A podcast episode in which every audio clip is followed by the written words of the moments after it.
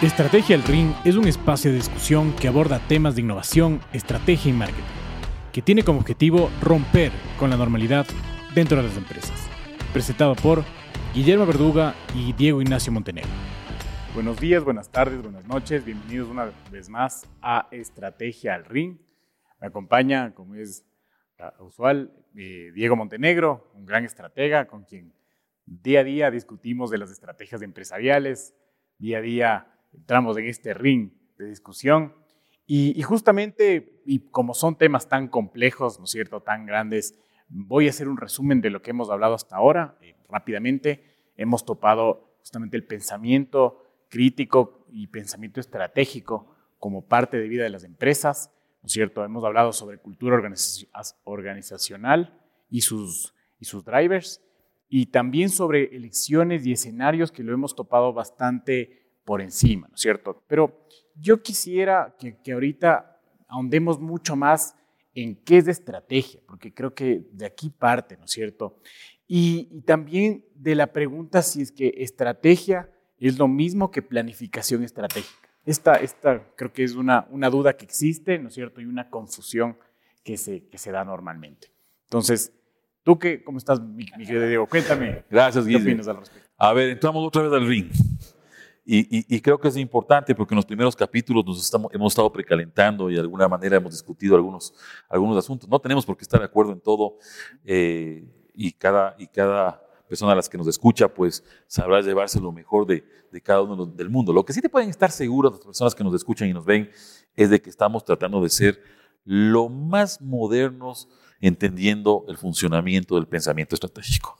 Viendo lo último de lo último que hemos visto, no solamente desde el punto de vista teórico, sino práctico en las organizaciones, que esa es la gran ventaja de estar un poco en la cancha, digamos, y, y ver las preocupaciones no solamente en empresas de nuestro país o en otra región, sino también en otros, en otros continentes. Y esto, esto es muy importante decirlo.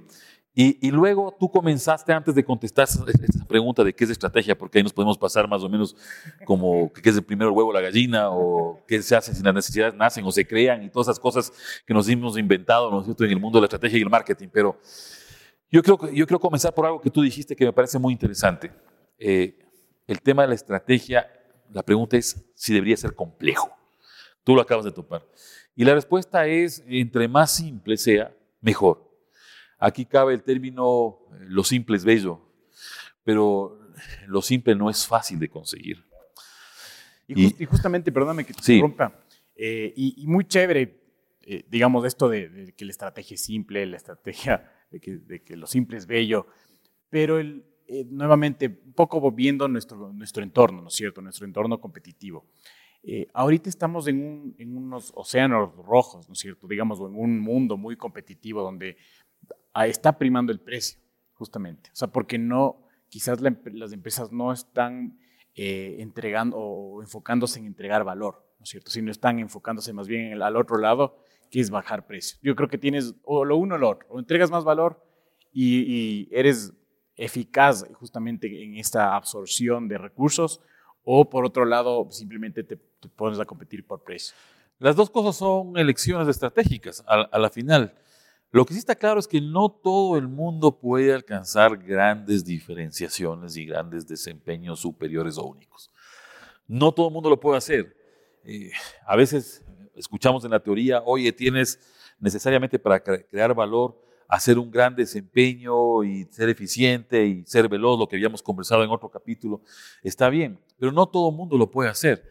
Entonces, en, en esto, no sé si decirlo, hay ganadores y perdedores, hay luchadores en este asunto. Entonces yo puedo, yo puedo escoger un camino y decir, a ver, perfecto, voy a ir por el asunto de las deficiencias, pero debes tener necesariamente unas elecciones para ser eficiente. Debes manejar muy bien tus procesos, debes tener proveedores o aliados fabulosos que te permitan con, eh, eh, al final obtener esta escala que necesitas en la eficiencia, ¿no? Y estos ahorros que necesitas para tener un buen precio. Esa es una estrategia. Otra cosa es bajar el precio por bajar. Y, justamente no todos, no todos los caminos son eficiencia eh, y corrígeme si me equivoco, o sea, puedes, por ejemplo, estar eh, o dar un servicio único a tu cliente, ¿cierto? Puede ser el mejor, eh, o sea, digamos, puede estar muy cercano con tu cliente o puede ser el mejor en, hacer lo que haces, y hay muchísimos ejemplos, o si justamente eliges el tema de costos, ¿no es cierto? Ser eficiente en costos. Yo creo que es muy difícil tener los tres, es, casi imposible. Y por eso lo, que sí, lo que sí es complejo, y esto hay que decirlo claramente, es tener una durabilidad empresarial con una estrategia basada exclusivamente en costos. Y esto hay que ser clarísimo. A ver, tú puedes conseguir juntar estos, estas choices, estas elecciones, estos supuestos que habíamos hablado en el capítulo anterior, para conseguir eh, tener el precio más bajo. Esa es una propuesta de valor, es una propuesta de valor de economía, punto. Y es una propuesta de valor al final, es una lección que tú has tomado. Ahora, la durabilidad de tu organización frente a eso, en el caso que llegue alguien con grandísimas escalas, pensemos en China, en la India, en Tailandia, en estas escalas gigantescas, ¿no? o en Brasil, en México, en nuestra región. Entonces, que la puedas sostener es otra cosa, porque estos tipos, mientras a lo mejor tú logras escalas de mil, estos logran escalas de un millón. Entonces, es más fácil, digamos así, que te saquen de un puntapié del, del, ring, ¿sí? Eh, eh, eh, unos tipos que tienen estas escalas mucho más grandes y que pueden conseguir eficiencias en costos mucho más grandes. Por eso la preocupación de hacer estrategia de otra forma. Es decir, tú buscas a lo mejor una tribu con creencias, con emociones, y, tratas de buscar algo que realmente le genere valor desde el punto de vista de la diferenciación, del desempeño, de la velocidad, de la atractividad, de lo sexy que habíamos hablado. Esa es otra forma, pero es otro, otro tipo de camino que hay que seguir. Es otro tipo de camino. Y justamente, eh, volviendo a la, parte estratégica, digamos, medular, eh, es básicamente de lo, que te, estoy teniendo es tener estas elecciones principales de hacia dónde voy, ¿no es cierto? Eh, pero con un camino o con una idea clara de hacia dónde quiero llegar. Y lo cual es muy difícil, ¿no? Porque decir justamente esta idea a la que quiero llegar, a, o la, le voy a apostar, no sabes si, no, vas a nadie tiene la varita mágica, ni es el pulpo Paul, ni tiene la bola de cristal, pero hay que intentar hacerlo. hay una frase fabulosa que a mí me encanta, la única manera de predecir el futuro es inventándolo. Esto lo dijo Alan Kay, una, una super persona que vio el futuro de la tecnología 40 años antes y que lo utilizo yo frecuentemente como, como, como ejemplo de, de, los temas estratégicos. Y creo que eh, por eso hay esa confusión de la palabra planificación estratégica, que se ve como una sola palabra y realmente son dos cosas totalmente distintas. Esto de planificación estratégica lo venimos utilizando los últimos, no sé, 50, 60 años y, de hecho muchas organizaciones hablan de la planificación estratégica y cuando tú le preguntas qué es la planificación estratégica, es realmente el plan operativo, su plan operativo anual que comienza el primero de diciembre y termina el 31 de diciembre, o comienza el primero de enero y termina el 31 de diciembre. Y, esa, y ese es el plan operativo, esa es otra cosa, ese es un pequeño, eh, un pequeño tramo de lo que queremos hablar. Entonces ahora lo que estamos hablando es de que una cosa es la estrategia y otra cosa es el planning. Y la estrategia es eh, tratar de hacer estas elecciones. Haz de cuenta, Guido, que queremos visitar, no sé, en, América del Sur, algunas ciudades. Entonces yo voy a marcar con una X Quito, voy a marcar con una X Lima, voy a marcar con una X Santiago de Chile y voy a marcar con una X Buenos Aires. Lindo, lindo tour. He hecho unas elecciones, ¿no? He hecho unas elecciones de ciudades. Yo hecho quiero estar en Quito, quiero estar en Lima, quiero estar en Santiago y luego quiero ir a Buenos Aires. He hecho unas elecciones de ciudades. Entonces, ¿qué, qué estoy pensando en esas elecciones de ciudades? Bueno, Quito tiene un atractivo, Lima tiene uno, Buenos Aires tiene otro atractivo. Entonces, estoy pensando, estoy de alguna manera viendo hacia adelante, decir, bueno, ¿qué es lo que voy a hacer yo en esta ciudad? Y, y, también tienes que trazar el, el camino, ¿no es cierto? ¿Cómo Esa es otra cosa. Entonces, yo tengo las elecciones y esto, tratando, esto, esto trabajándolo con, en, el tema de estrategia. ¿sí? Yo puedo decir, esta X es, quiero llegar a estas tribus que tienen emociones y tienen creencias propias. Y voy a enfocarme, no sé, en los centenias, en los millennials, con sus comportamientos, sus creencias y sus emociones. La ciudad de Quito. Luego estoy en Lima y digo, oye, para llegar a estas tribus, yo necesito tener una propuesta de valor. Entonces yo voy a llegar a estas tribus con una propuesta de valor de rapidez y simplicidad, porque son súper tecnológicos en su comportamiento, porque no aguantan que les contemos las historias muy largas, porque quieren escoger con un clic. Y luego digo, a ver, tengo esta propuesta de valor para estas tribus. Son mis dos elecciones. Y luego digo, ¿cómo voy a llegar a ellos? ¿Cómo voy a conectar esta propuesta de valor con estas tribus? Y digo, otra elección va a ser servicio automatizado. Ok, pero aquí ya son varias elecciones, ¿no? Sigo haciendo elecciones. Tengo servicio automatizado, por lo tanto mi canal va a ser online. Entonces yo te voy a dar un servicio, producto, eh, rápido y simple a través de un servicio automatizado para cumplir tus emociones y tus creencias. Y lo voy a hacer en un canal online. ¿Te parece el primer ciclo? Sí, parece que hace. Eso es estrategia. Pero yo estoy decidiendo esto de, del presente hacia el futuro. Estoy haciendo elecciones porque aquí no estamos solos, pues. En Quito estamos a 3.500 metros de altura y hay fuertes vientos. En Lima estamos a nivel de mar. En Santiago estamos en medio de los Andes. Y en Buenos Aires nos influye el río de la Plata, pues. Entonces estamos metidos en un entorno, en un contexto que me dice, oye, hay nuevas circunstancias, hay nuevos cambios, hay nuevas tendencias. Entonces yo tengo que entender para actuar. Y eso es estrategia. Perfecto, Tengo que entender en qué contexto estoy y cómo actúo en estrategia haciendo las elecciones correctas. Y luego tengo que trazar el camino para llegar a cada una de estas ciudades o para conectar cada una de estas elecciones.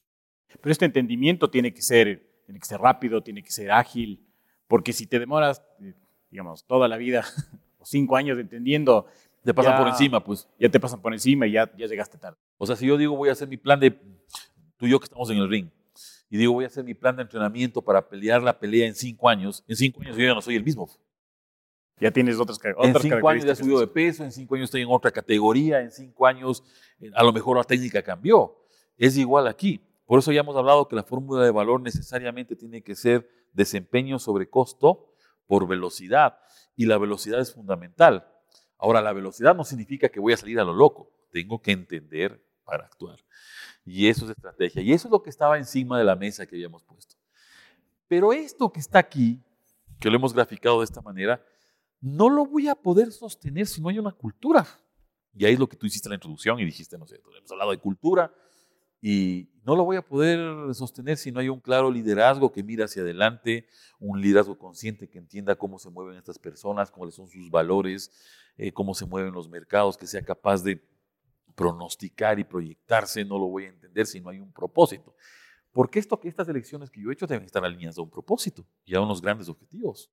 Y, justamente, entonces, un poco antes de, pensar en estrategia, ¿cierto? O, digamos, o parte del pensamiento estratégico, es justamente tener una organización que esté, que esté constituida, que, me ayude a llegar ahí, ¿no es cierto? O sea, preocuparme por las personas, preocuparme eh, por la cultura organizacional. Y justo dicen, la cultura se come la estrategia en el desayuno. desayuno. Lo he escuchado muchas veces. Es de Peter Drucker. Y, y, tiene razón, porque tú puedes tener la mejor estrategia, puedes tener los mejores supuestos, eh, pero si es que no tienes una cultura corporativa que te sostenga, entras en problemas. ¿sí? Por eso les cuesta a las organizaciones tanto hacer una transformación de este tipo. O sea, las organizaciones dicen, queremos cambiar porque se dan cuenta que este contexto que habíamos dicho, les, o sea, hay solamente hay dos formas de cambiar. La primera te das cuenta antes y te adelantas, y la segunda es cuando te meten una patada después y te sacan del tablero. Y, el mismo mercado te dice, ya no, ya no eres atractivo, ya no eres sexy, ya te dejan de comprar porque ya no entiendes bien al segmento, ya no entiendes bien qué propuesta de valor tienes que llegar, ya no entiendes bien por qué canal tienes que llegar.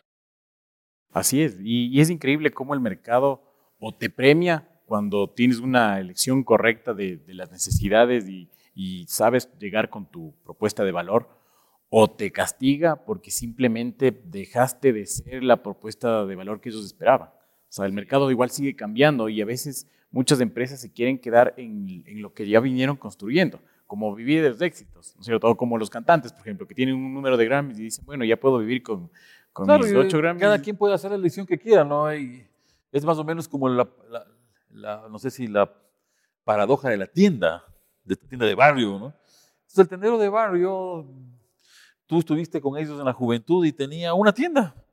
Regresas 25 años después y la tienda sigue igualita, ¿no? no ha crecido ni. No ha crecido. El tipo un poco con el pelo más blanco, más viejo, ¿no? Pero no ha crecido nada. Entonces todo depende de los objetivos que te traces y del propósito que tengas. Si el propósito es que la tienda de barrio me dé para vivir, entonces yo sigo vendiendo lo mismo Tranquilo. Y sigo viviendo linealmente. Ese es el famoso estado de coma que hemos dicho, ¿no? El famoso estado de coma empresarial. Pero eso cumple el objetivo del tendero. Se acabó. Ahora, si yo tengo... Pero normalmente, ¿qué pasa? Llega una tienda más moderno, mini market, se pone cerca. se está metiendo ya. sí, se pone cerca.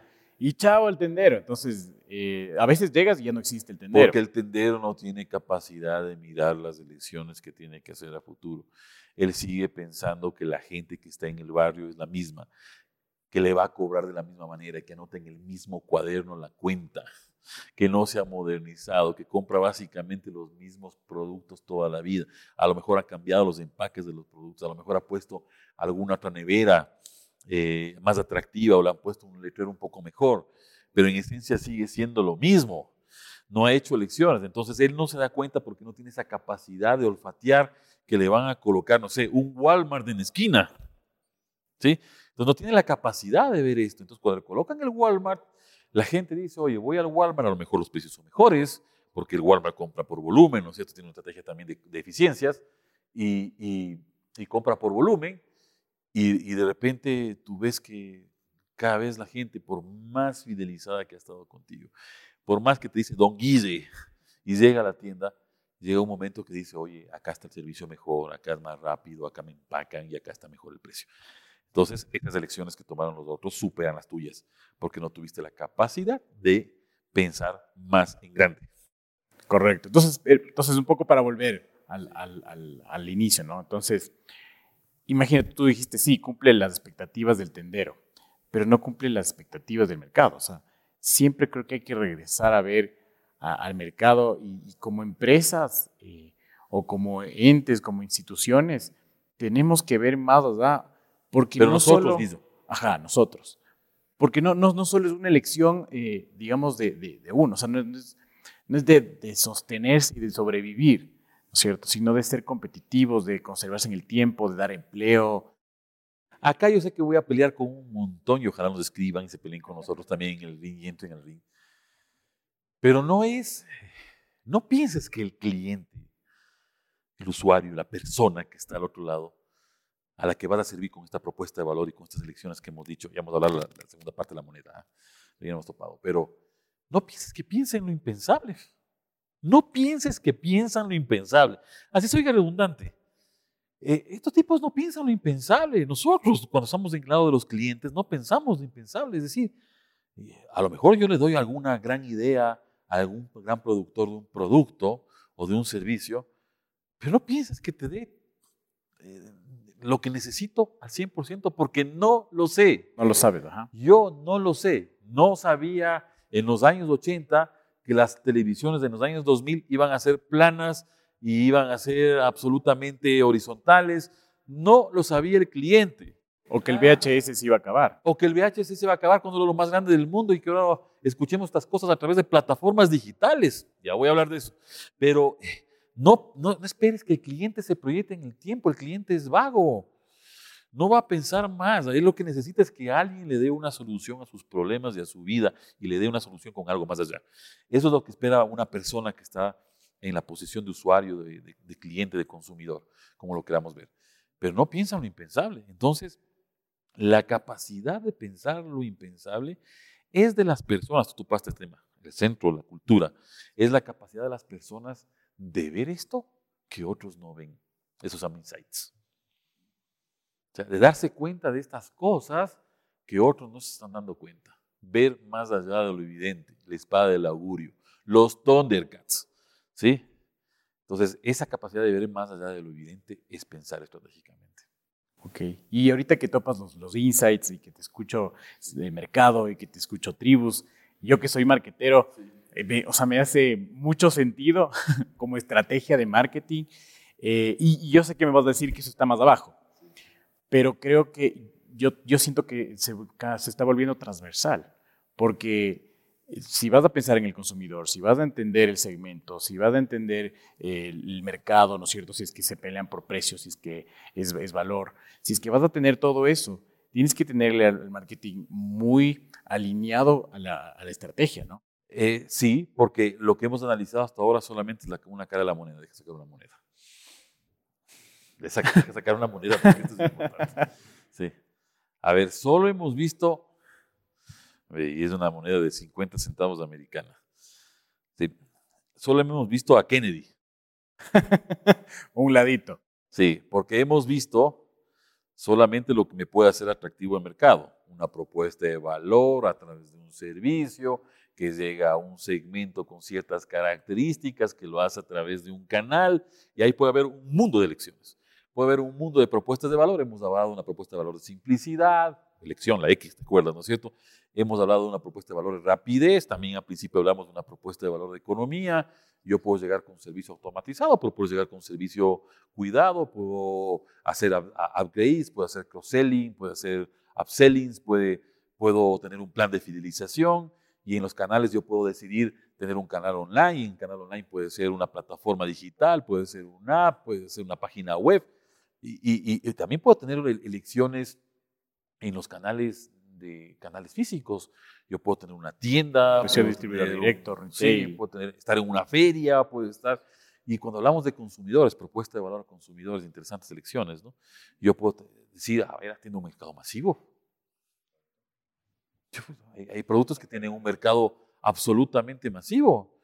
Y otro puede decir, yo voy a segmentar por una segmentación hard, lo que te gusta el marketing. Digo, voy, a hacer, voy a hacer una segmentación hard de venta, ¿no? Y le pongo características socioeconómicas al tipo, le pongo zonas geográficas, eso que nos gusta en la segmentación hard. Y otro puede decir, no, yo quiero más bien segmentar por emociones y por creencias de la tribu. Y es otro tipo de segmentación, una segmentación más soft. Y, o, como, como lo hace Chris Anderson en, su, en sus libros, que es long tail, estos negocios long tail, ¿no es cierto? Que que no se especializan en, ganar esta parte grande de, mercado, sino en, en microsegmentos. Correcto. Y, ahí, ahí ganar. Ahí puedes, ahí puedes elegir incluso hasta el nicho, que es una elección que yo, es una elección. Yo puedo elegir ir a un nicho, pero es una elección que a mí no me gusta. Y aquí es cuando comenzamos a decir, bueno, ¿qué necesita el mercado? Esto hacia futuro y qué no necesita. A mí, no, a mí nicho no me gusta, porque puedes decir, no, pero es que en un nicho yo puedo tener un margen alto, ¿no? Correcto. Es parte de la elección, tener un margen alto, pero no tienes volumen. Y en un mundo que está conectado con lo digital, no tener volumen es un pecado mortal. Y, ahí, voy, voy, a tener una diferencia contigo. Porque hay, o sea, yo sí creo que hay negocios la moneda de valor, que no necesariamente, no necesariamente buscan un volumen inmenso, ¿no? No, no, necesariamente llegan a, quieren llegar a todo el mundo. Por ejemplo, eh, y te voy a topar de autos, Ferrari, eh, Rolls Royce, eh, Lamborghini, sí ellos llegan a un, un, consumidor en específico y son negocios de margen increíble y, tienen para, para largo en el mercado, igual que Porsche. No estamos viendo este tema de la manera global que me permite un mundo absolutamente conectado y que no tiene fronteras. O sea, vamos a pelear aquí. Porque voy a decir, a ver, el Lamborghini es un producto de nicho, me estás diciendo, ¿no? Sí. Yo te digo, ¿no? Porque antes era un producto nicho. Porque yo vendía el Lamborghini posiblemente, no sé, en Italia, en Inglaterra, en España y en Estados Unidos. Y aquí en Ecuador ya hay unos. Ah, tú acabas de dar la respuesta. Pero, uh, pero se vende ah, pero acabas de dar la respuesta. Uno. Es decir, antes yo vendía, no sé, 100 Lamborghinis al año, ¿te gusta? Nicho, ¿no? Ahora yo puedo vender 10.000 Lamborghinis al año, porque hay consumidores en Tailandia, hay en Corea del Sur, hay en México, hay en Brasil. Tú vas a decir, sigue siendo nicho. No, ya tiene más volumen. Tiene más volumen de lo que tenía antes. Sí, eso sí. Tiene más volumen de lo que tenía antes. Pero si tú comparas contra Renault o contra los autos ah, chinos, claro, por supuesto, que tienen un volumen y... Es otro tipo de estrategia. Es otro, tipo de estrategia, justamente eso te iba a decir. Entonces, el uno, o sea, comparativamente, no son estrategias de, de volumen. Pero hay más volumen pero hay más volumen. Ah, eh, eso estamos, ahí estamos de acuerdo. Yo quiero llegar. Antes tenías 100 Lamborghinis, ahora tienes 10.000 Lamborghinis porque el mundo está conectado. Y porque antes pensabas que tu segmentación, tu ennichamiento era de personas que ganaban más de, no sé, 5 millones de dólares al año, que tenían capacidad de pagar por un Lamborghini medio millón de dólares o más, y, que estaban en ciertos sitios, que tenían cierto glamour, que tenían ciertas condiciones eh, psicológicas, sociales, etcétera pero ahora resulta ser que el tipo que está en Corea del Sur, que tiene otro tipo de, de, look, digamos, otro, también quiere tener Lamborghini. Pero también tiene al menos más de 5 millones ah, tiene de que cuenta. para pagarlo, ¿no? Pero, pero también, también quiere Lamborghini, pero antes no le considerabas este porque estabas en un nicho. Y ahora comienzan las marcas, incluso estas de nicho, entre comillas, comienzan a regresar a ver a estos clientes que antes no estaban en sus mapas y que ahora ya están porque hemos conectado más al mundo porque el mundo es más globalizado, porque el mundo es más digital, porque yo me entero de un comercial de Lamborghini o de una publicidad de Lamborghini a través de las redes sociales, por decir cualquier tontera, ¿no es cierto? Me entero a través de las redes sociales y antes no me enteraba porque yo pensaba que mi segmento estaba entre España y Alemania y entre Inglaterra e Italia. Y, y gracias. Y gracias. Y ahora resulta que este que está también en América Latina, porque hay muchos millonarios en América Latina que cumplen estas y que sobre todo les gusta y tienen unas creencias, unas emociones que les puede provocar el Lamborghini. Y también están en Vietnam, están en Tailandia o están en Singapur, que es un país fabuloso. Entonces, esa, como para dejar esto. Pero esta puede ser una elección. sí. Ya nos hemos metido un poco en, el tema de elecciones de marketing porque creo que es importante irles asentando, pero, pero esta, puede, esta puede ser una elección. Pero hemos visto solamente la primera cara de la moneda.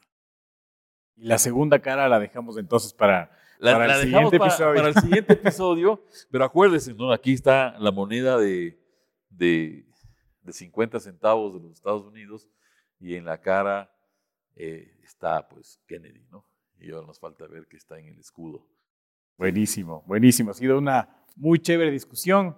Eh, vamos cerrando, si no, nos vamos a ir de largo. Eh, nuevamente te agradezco, Diego. Gracias a todos por vernos. No olviden de suscribirse, de seguirnos, de comentar en nuestras redes eh, sobre esta discusión que, consideramos tiene mucho valor, sobre todo en este contexto empresarial en el que estamos ahora. Eh, y eso queremos aportarles un, granito de arena y, y una forma diferente de ver las cosas. Les agradezco mucho y nos vemos en el siguiente episodio.